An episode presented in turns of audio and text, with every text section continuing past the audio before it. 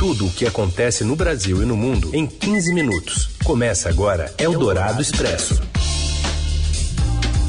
Olá, bem-vindo! Eldorado Expresso está começando por aqui nesta sexta-feira, com a atualização do que acontece de mais importante no Brasil e no mundo, no meio do seu dia, quem sabe no meio do seu carnaval, não é?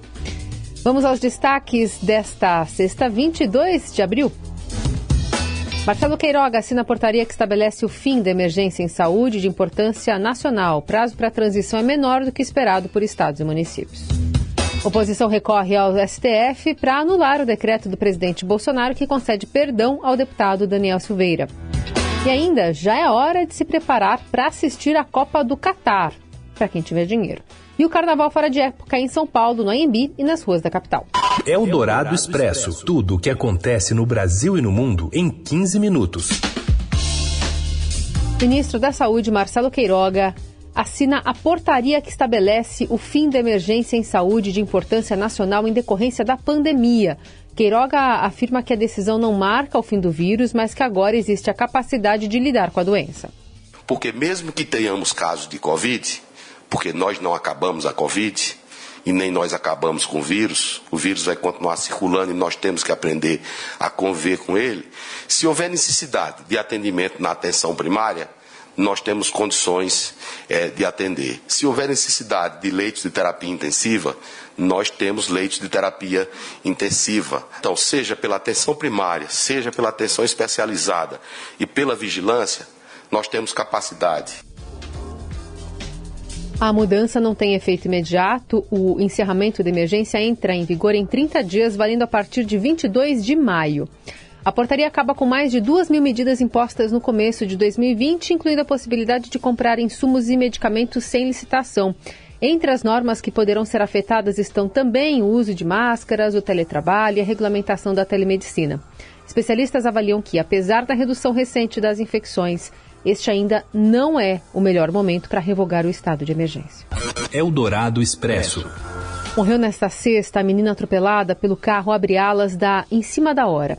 Raquel Antunes da Silva, de 11 anos, foi imprensada por um poste e alegoria da escola de samba e chegou a perder a perna direita durante uma cirurgia complexa. Ela estava internada em estado gravíssimo no Hospital Souza Guiar, no centro da cidade, e, segundo funcionários da unidade, teve uma hemorragia interna. Durante a cirurgia, que durou mais de seis horas, Raquel sofreu uma parada cardiorrespiratória. Após o acidente no Rio de Janeiro, a Justiça determinou que as escolas de samba façam escolta dos carros alegóricos até os barracões. Eldorado Expresso. O Partido Rede Sustentabilidade protocolou uma ação no Supremo Tribunal Federal pedindo que a corte torne nulo o ato de Bolsonaro. O repórter Wesley Galzo traz os detalhes. E as contestações judiciais ao decreto do presidente Jair Bolsonaro, que concedeu perdão ao deputado bolsonarista Daniel Silveira, já começaram a surgir. Na manhã desta sexta-feira, a Rede Sustentabilidade apresentou uma ação ao Supremo Tribunal Federal pedindo que a corte decrete nulo o ato do presidente. Na ação, a rede reconhece que o presidente da República tem direito constitucional de conceder perdão ao condenado pela justiça, mas sustenta que esse direito não pode ser desvirtuado para fins pessoais, como teria sido no caso de Daniel Silveira. A sigla exigiu que todo o decreto de Bolsonaro seja anulado, mas ponderou que caso o STF venha entender que o presidente pode perdoar a pena de prisão, que a corte passa, pelo menos, a manter a proibição do deputado voltar a disputar as eleições. A disputa judicial em torno do decreto de Jair Bolsonaro tem a ver com o fato de o cargo do presidente da República garantir ao seu detentor algumas prerrogativas exclusivas, como a possibilidade de perdoar crimes e não extraditar criminosos ou investigados de outra nacionalidade. O atual chefe do executivo e o ex-presidente Luiz Inácio Lula da Silva utilizaram de recursos semelhantes para evitar a punição de condenados. No caso do atual governo, apenas o deputado Daniel Silveira foi privilegiado com perdão decretado por Bolsonaro no feriado de Tiradentes, o que é atípico, quando na maioria das vezes o induto é coletivo. E já na era Lula, o beneficiado foi o italiano Cesare Battisti, acusado de assassinatos e que era alvo de um pedido de extradição do seu governo no país. O senador Randolfo Rodrigues afirmou nesta quinta que, além da ação no Supremo, o partido deve também protocolar hoje um projeto legislativo no parlamento para anular o que chamou de ato indevido do presidente. O senhor presidente da República se utiliza indevidamente de um dos poderes para livrar o criminoso de sua pena. Está claro. A missão de Jair Bolsonaro é esculhambar a Constituição e as instituições democráticas. Nós não iremos permitir. Em entrevista ao Jornal Dourado, o professor titular de Direito da FAAP, Luiz Fernando Amaral, afirma que o indulto é garantido pela Constituição Federal, mas existe uma dúvida técnica pela condenação ainda não ter transitado em julgado. Que na Constituição não se estabelece nada em relação ao trânsito em julgado, mas a doutrina é na, bastante majoritária no sentido de que, no caso de graça, como indulto individual, é necessário ter havido o trânsito em julgado da sentença penal condenatória. Teoricamente, seria o caso de, uma vez ocorrido o trânsito em julgado, haver a edição de um novo decreto. Né? Hum. Porque esse, neste momento, não atingiria a situação é, do deputado por conta dessa questão.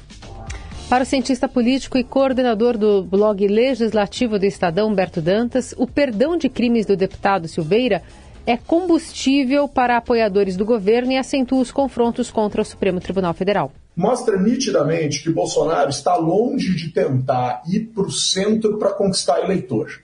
Né? Então, ele se mantém fiel à ideia da lógica bolsonarista e da ideia do conflito contra uma justiça que às vezes soa como justiceira. Então a justiça fica dando recado e Bolsonaro fica posando de vítima. Né? E isso, em, em, linhas gerais, pro bolsonarismo é tentar apagar é, fogueira com gasolina. É combustível para o fogo bolsonarista. Eldorado Expresso. O governo planeja capitalizar a, a Eletrobras até julho. O repórter Eduardo Rodrigues tem detalhes. Na mesma linha do ministro da Economia Paulo Guedes, que disse ontem em Washington que a privatização da Eletrobras ocorrerá ainda esse ano, o ministro de Minas e Energia, Bento Albuquerque, foi além e garantiu que o processo de capitalização da estatal ocorrerá no máximo até julho. Nessa semana, o governo sofreu um revés quando o Tribunal de Contas da União, o TCU, suspendeu por 20 dias o julgamento da segunda etapa da privatização da empresa, porque houve um pedido de vista apresentado pelo ministro Vital do Rego. Com a decisão, o processo só vai voltar à pauta do TCU no dia 11 de maio, o que prejudica aquele calendário do governo que gostaria de emitir as ações da empresa no dia 13 do mês que vem. Ainda assim, o ministro Bento Albuquerque garantiu que o atraso deverá ser pequeno, de no máximo dois meses. Ele adiantou, porém, que o, governo terá que fazer uma mudança na modelagem do processo. Isso porque o governo considerava os resultados da Eletrobras até o fim do ano passado. Como esse calendário vai ser estendido para junho ou julho deste ano, o governo vai precisar colocar também no, no, processo, nos papéis e nos valores, o resultado da empresa no primeiro trimestre desse ano. Ainda assim, o ministro Bento Albuquerque avaliou que o atraso e a chegada do calendário eleitoral aí das eleições do segundo semestre não devem atrapalhar a capitalização da empresa. Segundo ele, os investidores estrangeiros continuam bastante interessados na empresa e ele descartou que qualquer volatilidade política ou eleitoral possa atrapalhar o processo. Eldorado Expresso. Quase 10 milhões de reais saíram dos cofres públicos para pagar empresas que têm como donos ex-beneficiários do auxílio emergencial, aquele que foi pago para as pessoas que não tinham condições né, de lidar com a pandemia. Que história é essa, Júlia Afonso? Boa tarde. Boa tarde, Carol. Boa tarde, ouvintes. O governo federal reservou 19 milhões e 300 mil reais dos cofres públicos para pagar três empresas de Goiás que têm como donos ex-beneficiários do auxílio emergencial. As selecionadas venceram pregões para fornecer picapes de tração 4x4 à Companhia de Desenvolvimento dos Vales do São Francisco e do Parnaíba, a Codevasf. Vinculado ao Ministério do Desenvolvimento Regional, o órgão é controlado por partidos do Centrão. Uma dessas dessas empresas participou da licitação de ônibus escolares, na qual foi apontado sobrepreço, como mostrou o Estadão no começo do mês. Mesmo sem capital suficiente, essa empresa fez naquela época uma proposta de 2 bilhões para vender 3.850 veículos destinados ao transporte de estudantes das áreas rurais, a outro órgão do governo também controlado pelo Centrão, o Fundo Nacional de Desenvolvimento da Educação, FNDE. Documentos obtidos pelo Estadão indicam que as três empresas que participaram do pregão da Codevasf VASP têm ligações. Além de estarem registradas em nome de ex-beneficiários do auxílio emergencial,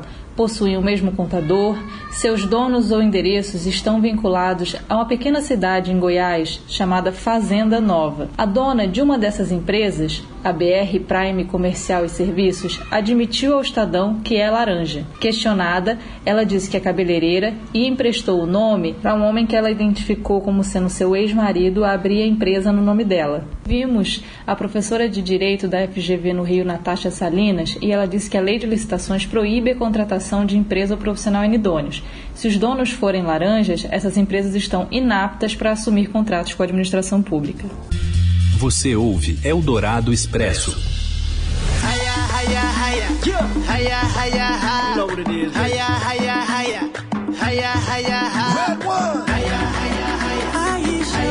Tá pensando em assistir a Copa do Catar? No Catar? Se estiver, a repórter do investidor Luísa Lanza tem alguns recadinhos para você. Boa tarde, Luísa.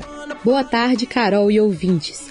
Estamos a exatos sete meses do início da Copa do Mundo do Catar. E o torcedor brasileiro que quiser acompanhar de perto a seleção rumo ao sonho do Hexa já precisa começar os preparativos da viagem. A cerimônia de abertura do Mundial acontece no dia 21 de novembro e o Brasil já estreia no dia 24 contra a Sérvia. Se chegar até a grande final, marcada para o dia 18 de dezembro, o torcedor vai passar quase um mês inteiro no Catar. E claro, vai precisar preparar o bolso. Com passagens aéreas em alta, até mesmo para trechos curtos dentro do Brasil, chegar até o país árabe não vai sair barato. Nos buscadores online é possível encontrar voos de classe econômica saindo da cidade de São Paulo a partir de 14 mil reais. Para a hospedagem, a organização do Mundial disponibilizou um site oficial com opções de acomodações a partir dos 84 dólares a diária. Os ingressos para as partidas também já estão à venda no site da FIFA, com entradas variando entre 350 e quase 8 mil reais, a depender do tipo de pacote escolhido. Achou caro demais? Adiar o plano para 2026 também pode ser uma boa opção. A próxima Copa vai ser sediada nos Estados Unidos, Canadá e México.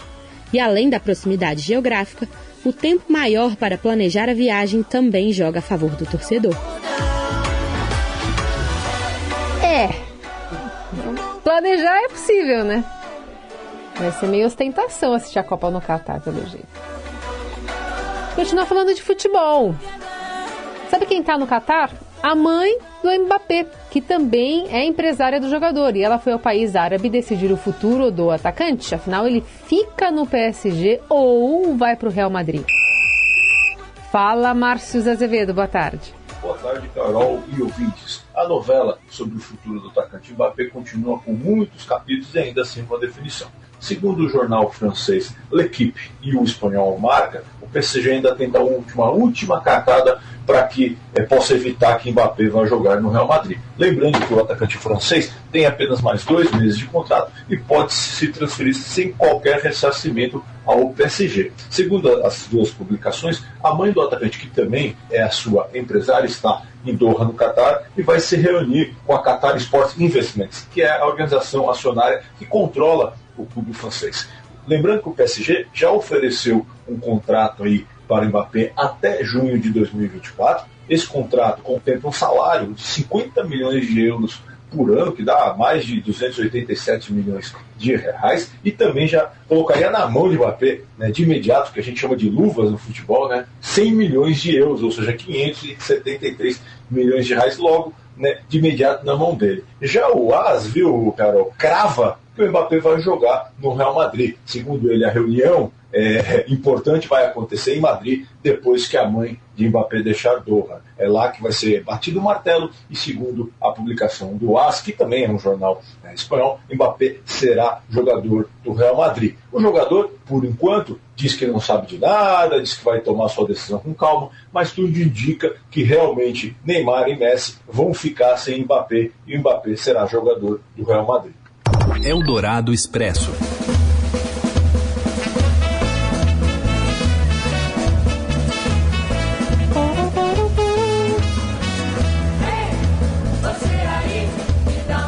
Falando em Catar, né? Em dinheiro. Vamos falar também de carnaval. O que temos para a capital hoje? Como foi a quinta-feira? O repórter João Quer traz mais detalhes aqui da nossa folia. Boa tarde, João. Boa tarde, Carol. O Carnaval de Rua em São Paulo, mesmo sem o apoio ou autorização da Prefeitura, promete continuar a todo vapor ao longo dessa sexta-feira e seguir aí pelos próximos dois dias.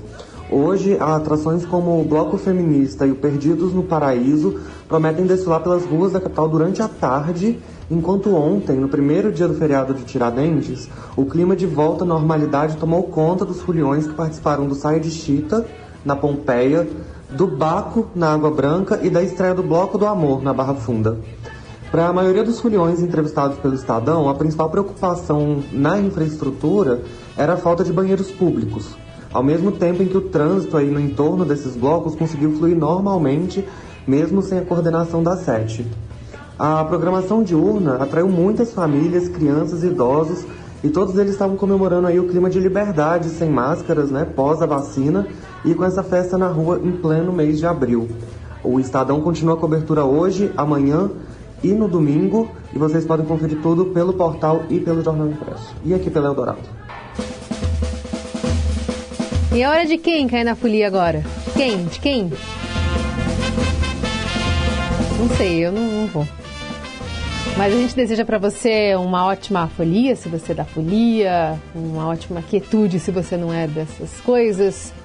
Segunda-feira a gente está de volta com o Eldorado Expresso. Para você, um bom fim de semana de qualquer forma. Até lá.